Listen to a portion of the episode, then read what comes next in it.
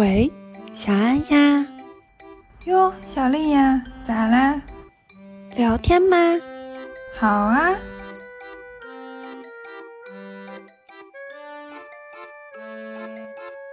好好活着，不要纠结，早有逆气，然后跟人家就是拆毛线能够拆一下午的人多学一学。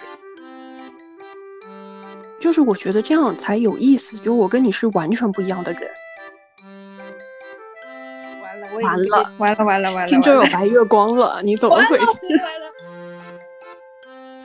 我不知道该怎么形容它，因为我觉得如果说文学造诣深的话，这个词已经用烂了。你只要相信这件事情会成真，宇宙就会把这件事情推到你的身边。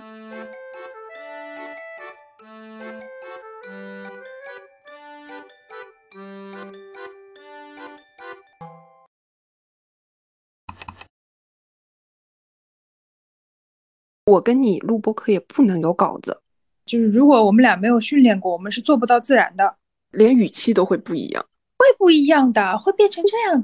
你自己去听我们的开头和结尾，开头和结尾，我我觉得我们已经很努力了，对，已经很努力了。但你去听整个声音的这个质感就是不一样的，一点儿不真实。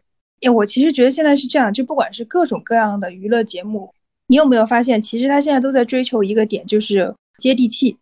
现在大家都在娱乐项目上面去找到一种非常淳朴的生活的状态，比如说现在的那些综艺节目吧。我们也不说它是好还是不好啊，嗯，只是说以前的综艺节目，CCTV 放出来的那些，你一看就知道说这些人是有稿有预演，然后一段一段流程走下来的。但现在的综艺节目呢，变成说是大家都追求一个无稿的状态，大家都追求一个我看到的明星或者我看到的这个人他的反应是真实的，然后明星的人设呢，都从以前的所谓的专业或者是有职业素养。逐渐逐渐的变成说，大家现在追求的是接地气，是他的反差萌，所谓的他既要有专业，他也要让我觉得他在真实的生活当中是一个真实的人。嗯，我可以提了，毛血旺，哟哟哟，就是很真实。我就是想着说，等你来跟我介绍嘛，因为我一直没看。他其实就毛血旺嘛，就三个生物，两个人，一只狗。我就在想说，汪是谁？汪是汪。我跟你说过，我此生最不能理解的就是加菲猫和哈巴狗。哎，我也不行。毛不易养的就是哈巴狗，要很努力才看得出来这只狗可爱在哪里。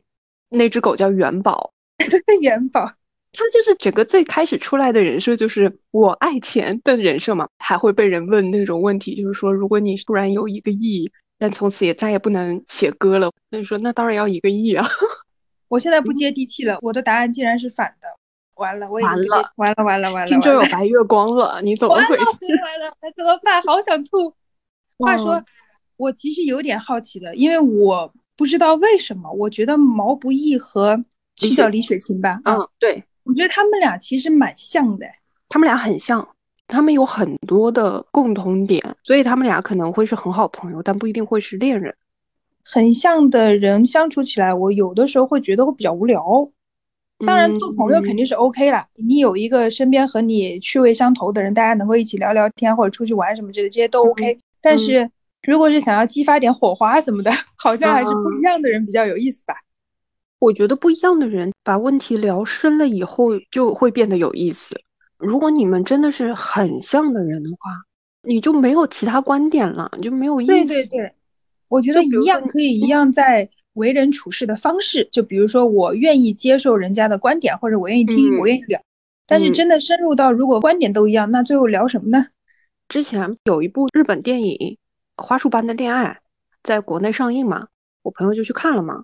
很简单的一个故事，兴趣相投的两个人在一起以后呢，就是他们要面临，比如说工作啊或者什么，这个男的就说：“我肯定是想和这个女的结婚嘛，那我肯定是要想办法养家糊口。”最后两个人越走越远，结果两个人分手的一个故事。我朋友的朋友他就说，其实，在谈恋爱的时候，可能你更需要去找一个内核是一致的，但是外在表现是不一致的人。那和我们刚才说的不是反的吗？不是，跟我们说的是一样的，就是因为底层三观是一致的。这个有点难讲，我大概理解你的意思，但我知道怎么讲了，就是我们的底线是一致的。但是我们可能看问题的角度是不一样的，嗯就所谓的就是框架是一样的，但是长出了不一样的样子嘛。他的想表达就是有可能这两个人他的表现是一致的，深层是不一样的，所以才导致他们走远了。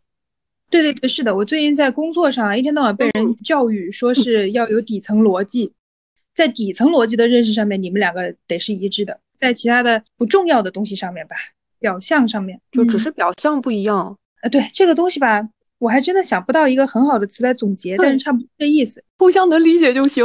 就因为我们俩不是恋人，你知道吧？如果是这种时候，两个人坐在沙发上聊这种天，就应该互相对视，然后热吻就结束了。不要不要使，没有那画面了。哎，但是其实聊到这个地方的时候，你就会觉得哇，就是有那种新的一期是他们请了吴昕嘛，就是他和李雪琴两个女生嘛，在聊 crush，、就说某些情况会不会有这种 crush 的感觉嘛？就李雪琴就说有一个点是，比如说他说了上半句，然后另外一个人说下半句，他可能会有这种 crush 的感觉，但我我就这个词你跟我解释一下，我没听懂。怦然心动，啊，我就是心动的感。觉。我听到他这个说法的时候，我跟毛毛露出了同样的疑惑的表情。我真的不会，我经常的。所以我觉得你就有点像李雪琴那个状态，就是说你会容易有这种，就是很激动这样的。但我不是，非常容易我，我会开心，但我不会到嗯激动的程度。你真的没有体验过那种，就是从小腿肚开始，全身汗毛一层一层立起来那种感觉，对不对？我只有在看到雪的时候，有一点晕血的状况，我能感觉到我的小腿肚 一直麻，最严重麻到过肩膀。我觉得他要是再往上麻，我就晕过去。吓人，那完全不是一回事情了。I know, I know。哎呀，好生气啊，你这个人。所以就是我露出了和毛毛同款的，就是你看他们两个也是啊，他们也会有不一样的点，不可能什么都一模一样的。我发现现在看过的人稍微多一点的话，会比较容易把人从这种底层逻辑上面进行一个稍微大概也没有那么准确啊的分类。嗯像他们这些公众人物，就放在台面上的公众人物，或多或少的你就会觉得说这个人和这个人是搭的。之所以说之前你像那个毛不易和李雪琴这个组合、嗯没有让我很惊讶，他们俩从我看来啊底层有点像。是的，还有郭麒麟，然后说应该让他们仨组一个节目，叫一锅毛血旺。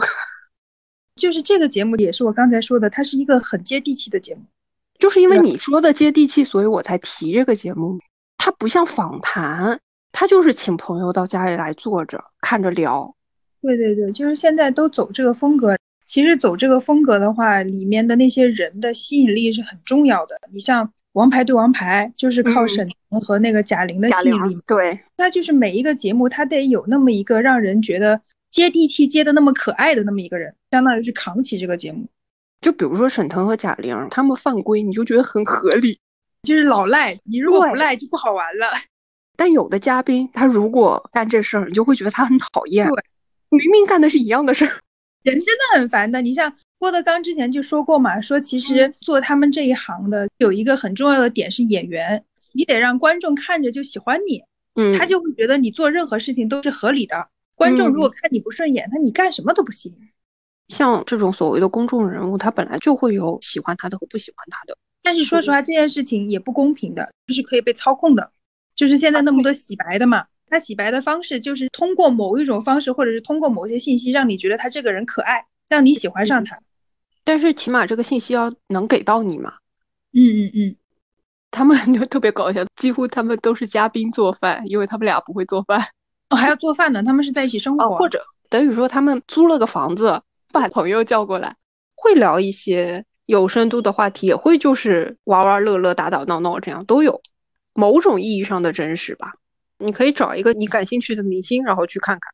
我挺喜欢那个《毛血旺》第一季的最后一集，那个里面是他们请了张绍刚，张绍刚同学，我有点 他会要求毛不易看了书之后给他写八百字读后感之类的，就真的是个老师。有一期是那个蔡国庆，蔡国庆，对，就很反差。蔡国庆就是那种男妈妈的感觉，一来就是哎呀，你们这太脏了，我要给你们打扫一下。他们两个就手足无措站在那里，很真实的那种局促感，见长辈的局促感。前一期的话是龙丹妮，哇唧唧哇女总裁。什么东西？毛不易是哇唧唧哇的嘛，就娱乐公司。真的有一家娱乐公司叫这个名字啊？真的棒。然后天天有人问挖机机挖为什么还没有倒闭？我也想问。比如说像毛不易这种资源被倾斜的比较厉害的艺人，他的粉丝也会说什么时候合约到期，什么时候能走。但是就我来看，我觉得已经很好了。他上那么多节目，难道不需要公司在后面去帮他吗？就是一个明星的塑造，不可能是他自己一个人就能搞定的。很多有才华的创作者，他们就没弄出来呀。他已经算是大浪淘沙还留下来的人了。公关很重要，反正粉丝是很难取悦。我以前在喜欢韩团的时候，就领教过粉圈的文化。我那个时候就因为粉丝一直吵架而不喜欢一个男团，除非你就是自己默默喜欢，也不要去关注他的粉丝圈什么的。但是你不关注的话，你就什么资源都没有嘛。是的，之前去听演唱会，关注粉丝之后，从粉丝圈里面反而比较容易买到票，而且是正常的价格，就有利有弊吧。好在毛不易，因为我没有喜欢他帅啊什么的，不太需要关注这些东西。反正我觉得他挺有意思。他的歌本身词，如果是他自己写的的话，就蛮有意思的。他的专辑里的歌都是他自己写的呀。我就是说的比较谨慎一点嘛。哎，干嘛啦？不需要谨慎。塌房太厉害是吧？对啊，塌房塌太多了啦。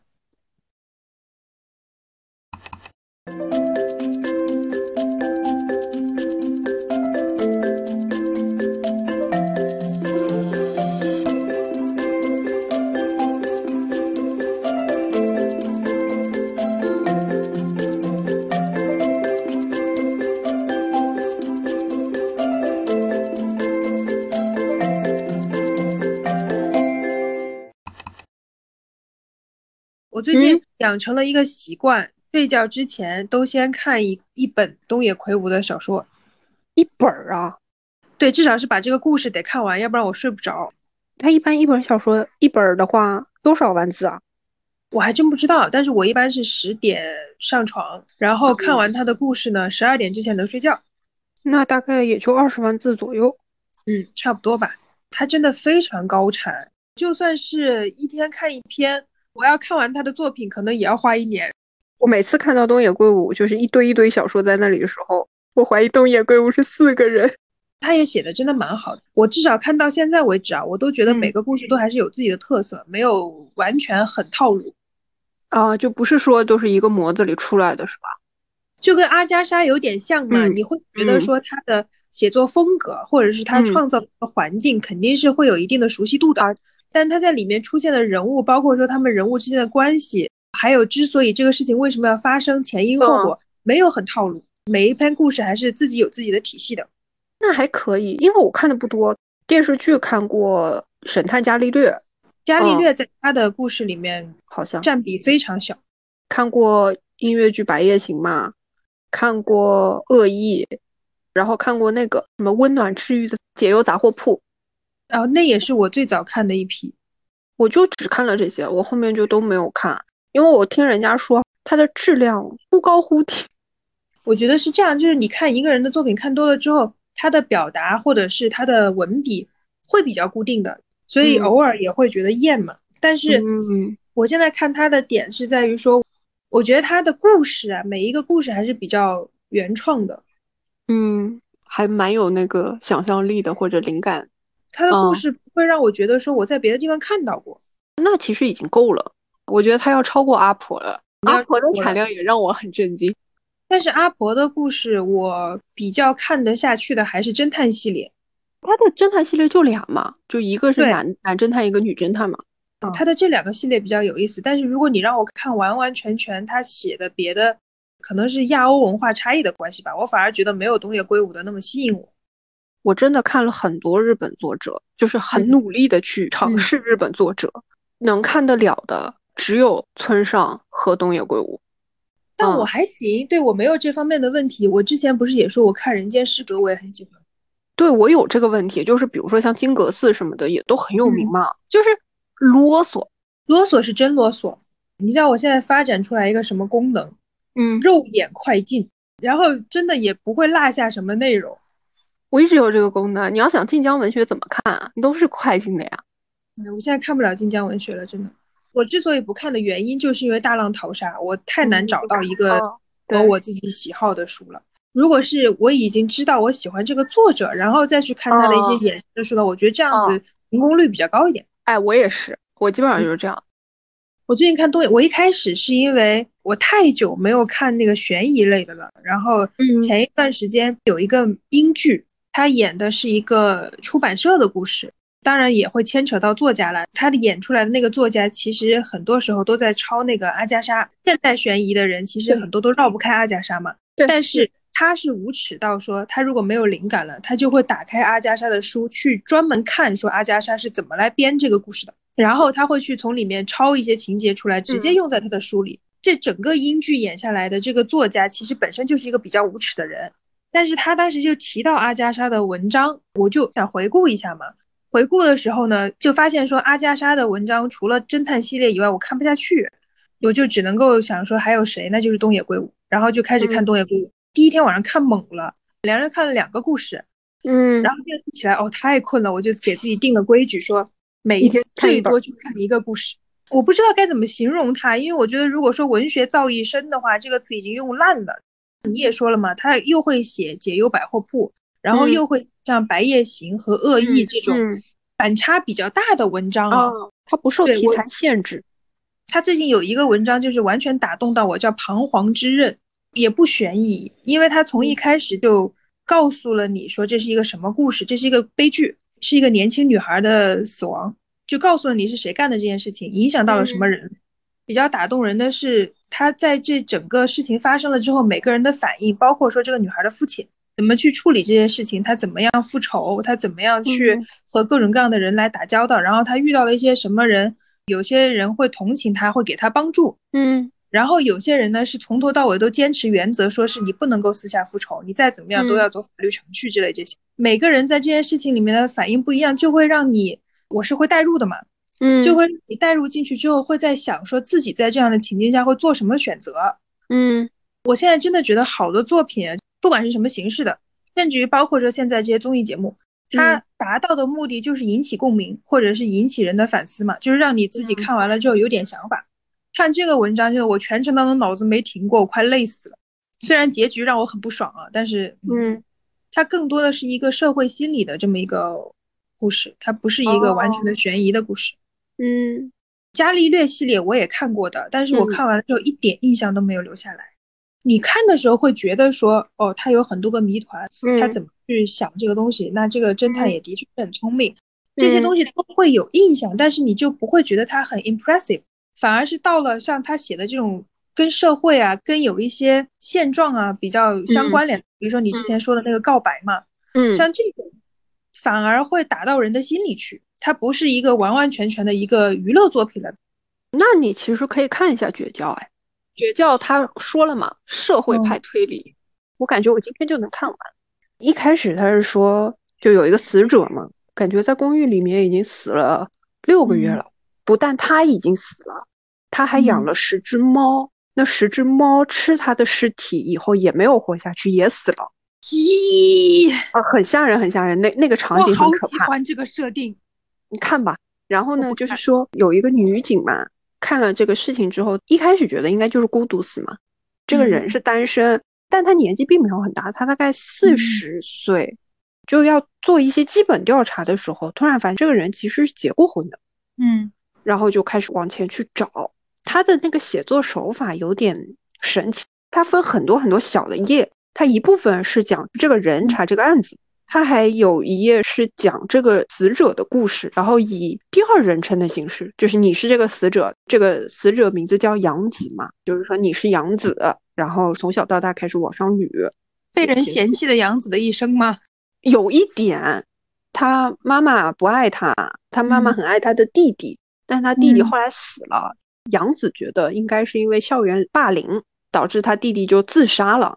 他妈妈因为很喜欢弟弟，小时候就对他漠不关心。然后等到那个他弟弟死了之后，他妈妈还是对他不关心。然后后来有一天，他爸离家出走了，嗯，而且是携巨款离家出走，并没有给他们留下什么。有这样的妈妈，他爸爸会离家出走也正常。就是很奇怪，就是他爸甚至还借了一笔巨债，后来就是他们连家都没了。这个女的，就是后来去查她的户口，发现她结过很多次婚，而且除了第一段婚姻以外，其他丈夫都死了。哇，她肯定是一直被逼着结婚，用结婚这件事情来骗那些男的钱吧？她可能背后不是不是背后可能是有个组织，但是她之前是卖保险，警察他觉得有可能是通过结婚然后骗那个死亡金。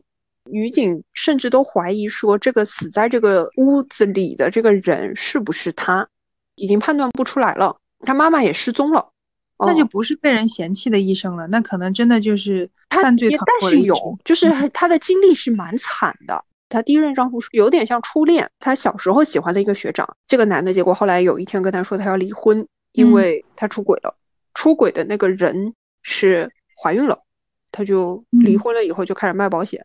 就也是被骗着卖的保险嘛？对，还能被骗去卖保险是卖，就是一开始说他是做行政助理，结果其实看下来就是去卖保险。然后一开始就是找旧友去让他们买保险，然后导致他业绩还不错。业绩不错之后呢，他整个人的那个花销又开始上去了。当他业绩变差的时候，他就回不去了。嗯，啊，就是资本主义陷阱。后来就有一个业绩更好的人就超过他了嘛，他就会嫉妒这个女生嘛。然后人家就说这个女的是靠睡出来的，他就只能也这么做，就还蛮惨的啊，惨是蛮惨的。这也都是自己做的选择，也不叫惨。你就会这么想吗？我就是会觉得哦，蛮惨的。我就觉得好像有一点点你的那种思路，就是面临的这一切的困难都有别的解决办法。来钱太容易了呗，这个方式的话，他可能有一部分是讽刺那个日本现代社会的，他是泡沫经济下的年轻那一代。就外国有一句谚语嘛，说你没有穿着这个人的鞋子走过这一段路，你就没有资格来评价这一个人到底做的是对还是错。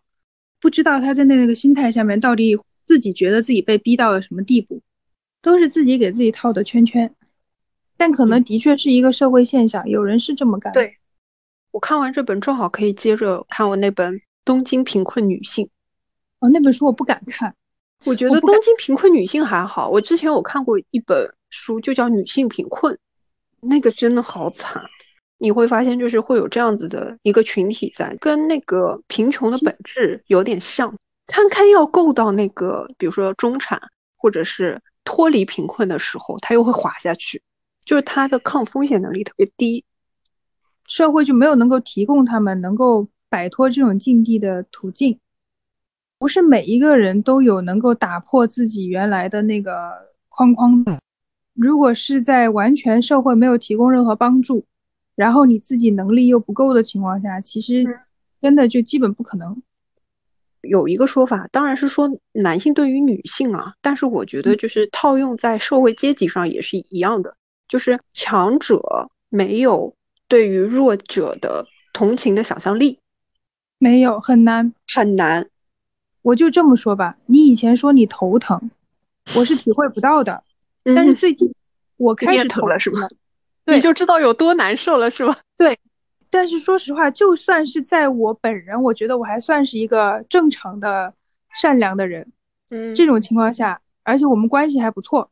嗯。这种情况下，我已经很努力想要想象这种状态了，我想象不出来。真的就是要自己经历过啊，任何方面都是这样子的。你现在看的这个小说，这个女主被不被父母喜爱这件事情。我们也很难完全体会不到，它也是个知识壁垒，特别是在自己有困难的时候，其实是会陷在自己的困境里面，是看不到别人的。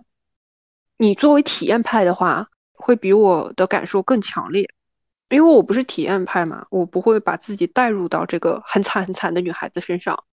我以前看悲剧的话，有点拔不出来，我现在好多了。我现在看悲剧的话，就会像你这样，就跟你学。这是一种自我保护机制，就是莫名的就会想说，我其实是有更好的所谓的解法的，我就不会变得他这么惨，就会反过来说要安慰自己，要把自己拔出来。我不太爱看悲剧，因为我不怕被剧透嘛。如果是一个比较长篇的小说，我会先看一下结局。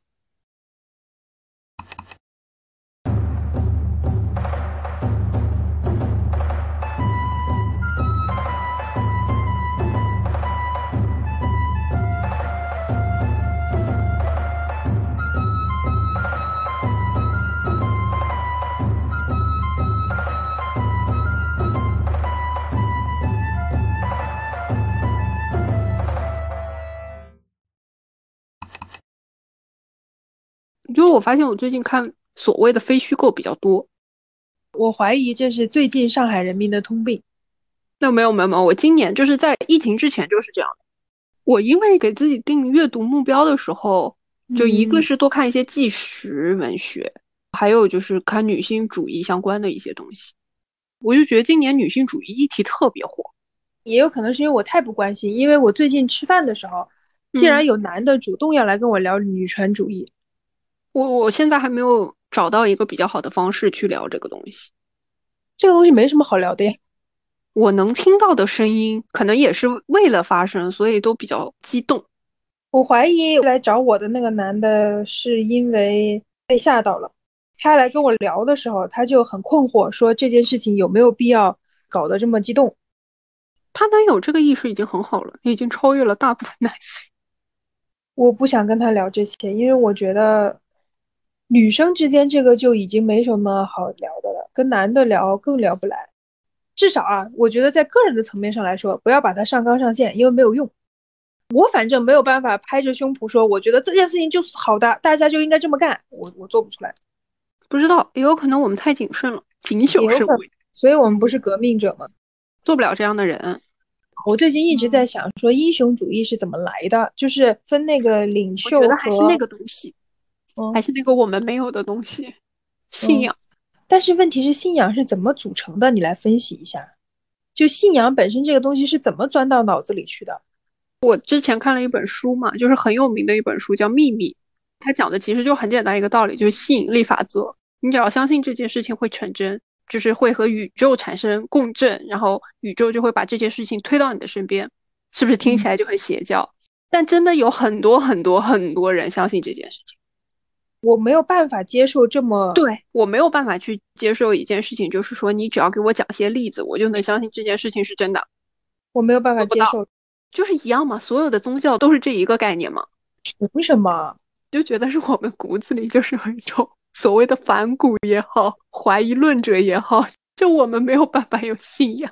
我甚至于现在是这么想的，就是即使有一个具备了一切神应该要具备的品质的人。就东西来到我的面前，嗯，我都会问他说：“你凭什么觉得你是这样子，我就应该要臣服于你？即使是有一个上帝，他来摸着我的头跟我说：‘来，我是上帝’，我都会跟他说：‘你是上帝，跟我没有关系。’说不清，因为我身边真的有人是信教的，我怀疑是没有办法接受一个模糊的解释，就是我得有理由。我更能接受那种。你能把事实摆在我面前的东西，对，我不能接受说跟我说这件事儿会发生，我就信。就大学的时候，真的就是很忙，我去参加过他们基督徒的集会，我就搞清楚他们是怎么想的嘛。我就听他们说，他们遇到的非基督徒的人提的好多个不能解答的问题，其中就有包括说，如果是说神啊或者上帝创造了我们。然后基督徒的概念里面，神和上帝是爱人类的。那你既然为什么要带来苦难，对不对？对，没有理由的苦难。就比如说你住在海边，然后一个海浪过来，啪，你就跑了。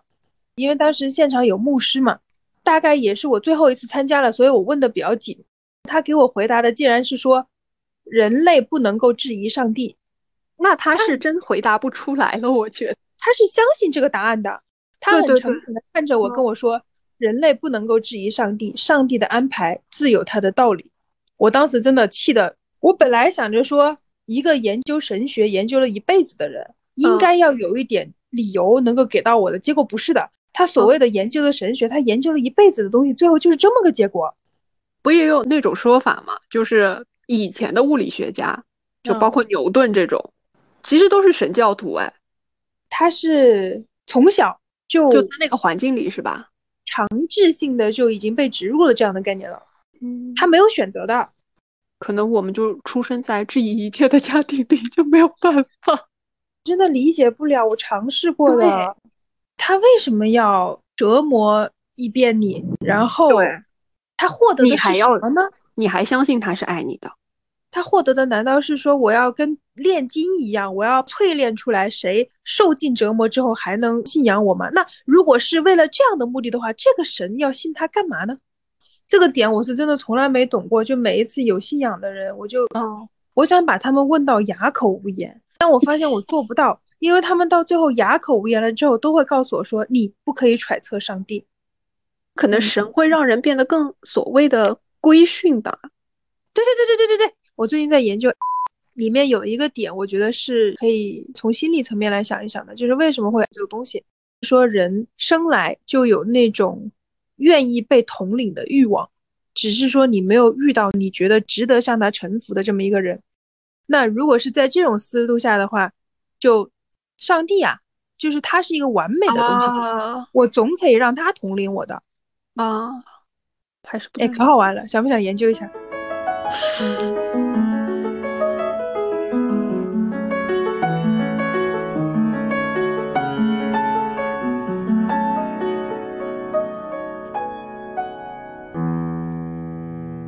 我不知道我喜欢什么你好烦，你有点烦。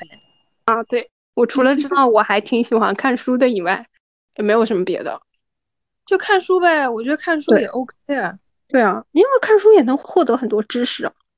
倒不是为了获得知识啦，就是说感兴趣，然后把它当个娱乐活动来做也行，不是一定要有结果。然后在这件事情上，就像你说的，稍微再做的深一点嘛，嗯写啊，写写画画嘛之类的吧。还是这个，就是不要太在意说这个社会是什么样子的，在这种事情上啊，就算是大家都有所谓的爱好，也不代表说自己啊，那我一向是这样的，我不喜欢大众的东西。还是性格不一样吧，也没有什么好奇怪的。我觉得这世界上肯定有百分之五十的人，要么是真心喜欢，要么是想要借助小众的东西来体现自己的特别的，这个很正常，人都想觉得说特别的嘛。但我大学的时候遇到过有一个人，他让我觉得特别有意思的一个点是，嗯那个时候，嗯，我比较忙忙碌碌，就是我也不是说真的要干出点什么来，但是我就嗯就是比较忙忙碌碌。那个时候和他一起出去玩，我就问他嘛，我说你平时在干嘛？怎么打发时间？他就跟我说，我告诉你我在干嘛。我有一件毛衣，我把它剪开了一个缝之后呢，那个线拉出来，一点一点拉，我能把那件毛衣从一件衣服变成一根 线，花我一个下午的时间。哎，很厉害。很妙，对不对？我就问他说：“你为什么要这么干呢？”他说：“没有理由，我就是为了要打发时间。”我真的我震惊到现在，我这这是我遇到的特别有意思的一个人。他真的很厉害，因为你有没有发现，现代人往往有一个状态，大家不嗯能接受无聊这件事情。我是的，我这方面病入膏肓，我觉得我也不对行。我坐在那里，我就想，我一定要干点什么。我甚至希望不只干一件事情，干两件事对情。要能耐得住这个无聊这件事情，真的很难很难。所以我当时震惊嘛，我真的我没有哦想过人的一个下午还可以这么过。嗯对，他有点那个的高人的潜质在里。他有一点，因为他是我的同学，理论上来说他不蠢，对吧？他是一个正常人。我觉得是这样的，就是我们嗯之所以怕无聊，是因为我们世界不够丰富，我们没有办法跟自己完完全全的待在一起。哦，有一个哲学家说过一句话的，说。嗯 If you are lonely when you are alone, then you are with bad company。你不喜欢陪伴你自己吗？就这对，是的嗯，真正的独处是很难的。我真的好厉害，好佩服这样的人。以前没觉得，越来越觉得。你对标一下自己，你就会发现这是一个很特别的能力，而且是你甚至是会羡慕的能力。你都嗯不知道我大学的时候有多忙，大家的大学都很忙，都不停的在 social。毫无意义。说实话，我很少有真正的放空自己的时候。我现在特别珍惜，就是因为我嗯唯一一次空下来，也不是空下来了，就是嗯真的走在路上可以不听歌、不看剧、不不搞这嗯些，是在爬山的时候。跟你说过吗，那个山真的陡峭到我没有又进入到心流状态，你没有时间分心。我没有，我太累了，而且特别害怕自己会死在山上。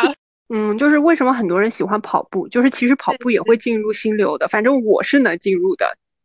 那座山我是推荐大家都去爬一爬，真的叫江郎山，在浙江，嗯，非常棒。呃，有高铁的。它那个县城叫江山，江山是一个高铁经过的地方。只要去了之后，以后可以大言不惭地说，我见识过江山。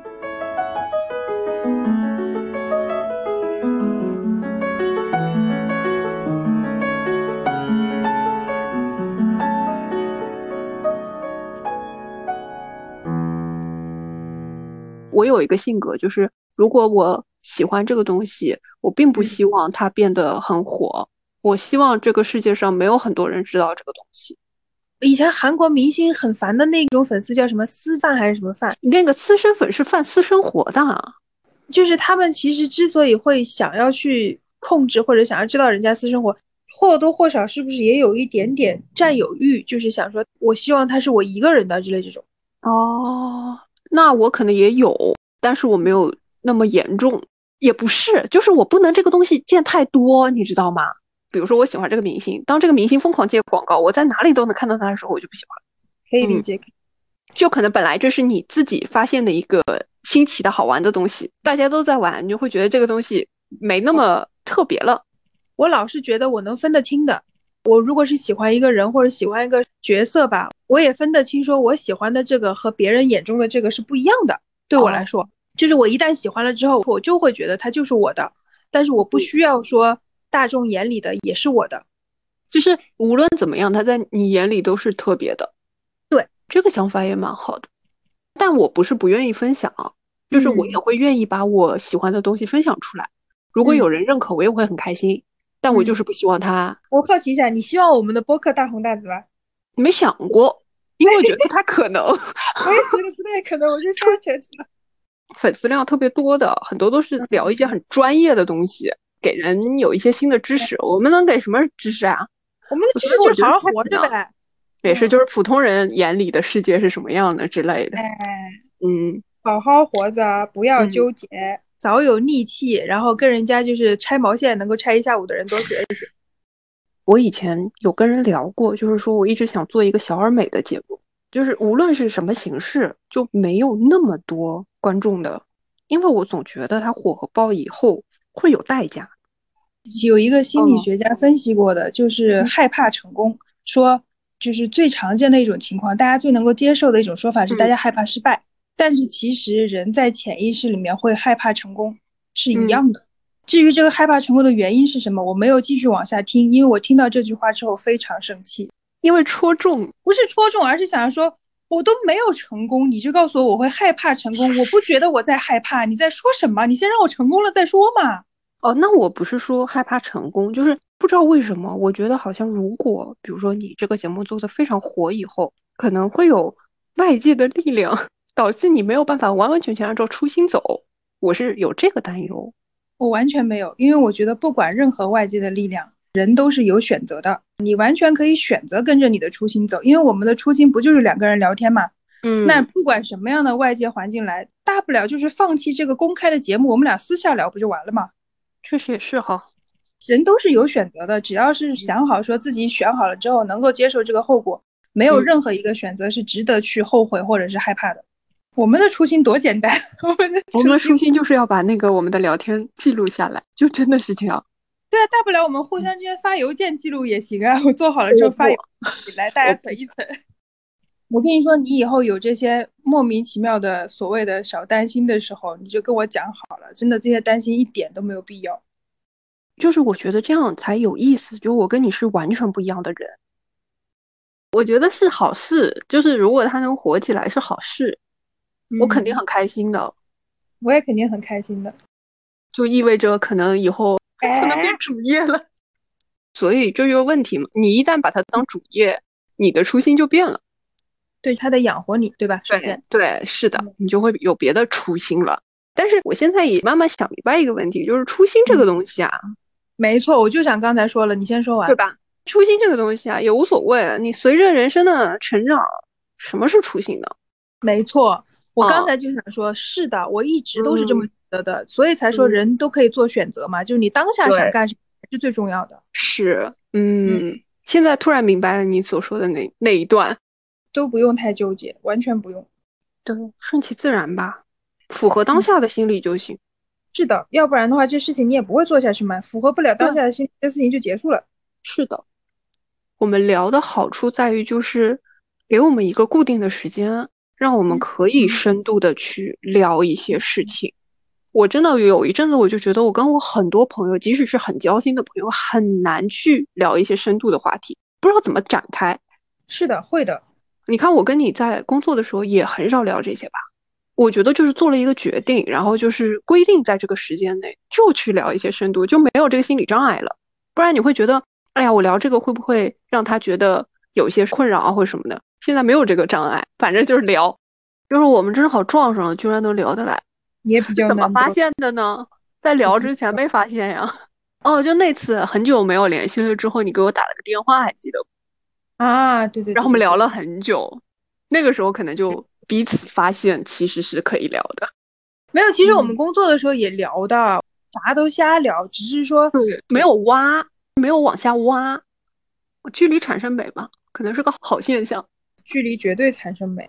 我之前看那个音乐剧里面有一个渣男就在那说他为什么不是很想结婚，或者是他觉得这件事情让他有点困扰，就说当你想见一个女人而去嗯见她，和嗯当你不想见这个女的，你还不得不看到她，这是两嗯个非常不一样的心境。但是如果结婚了的话，就没有选择。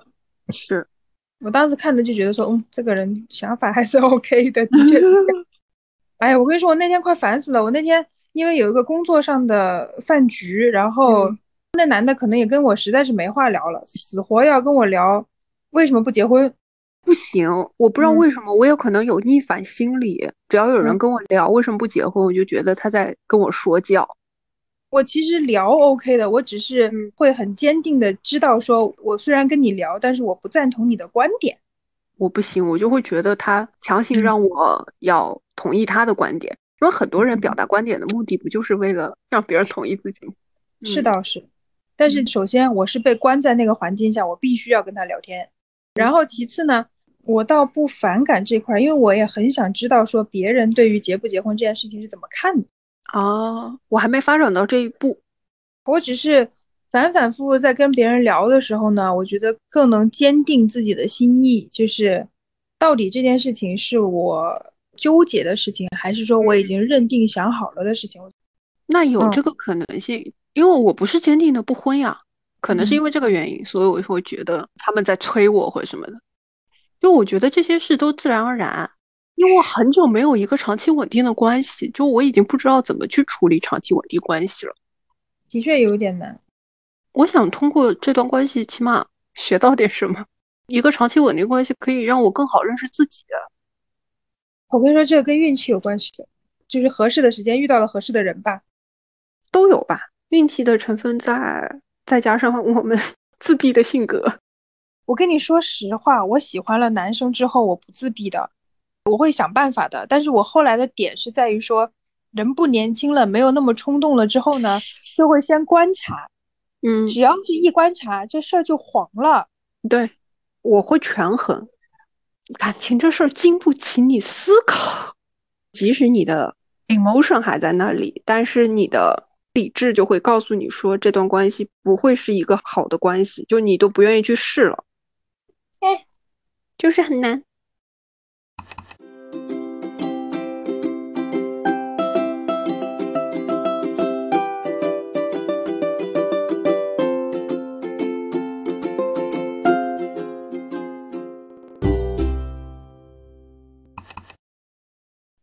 准备放在哪里啊？那我再念一遍。你再念一遍好了呀。嗯，你可以在喜马拉雅、小宇宙、苹果播客和网易云上找到我们。期待你的点赞和关注，也欢迎留下你的评论。拜拜。挺好的呀。嗯，好了。啊，我有点困了，小安，就在这里晚安吧。小令，晚安啦。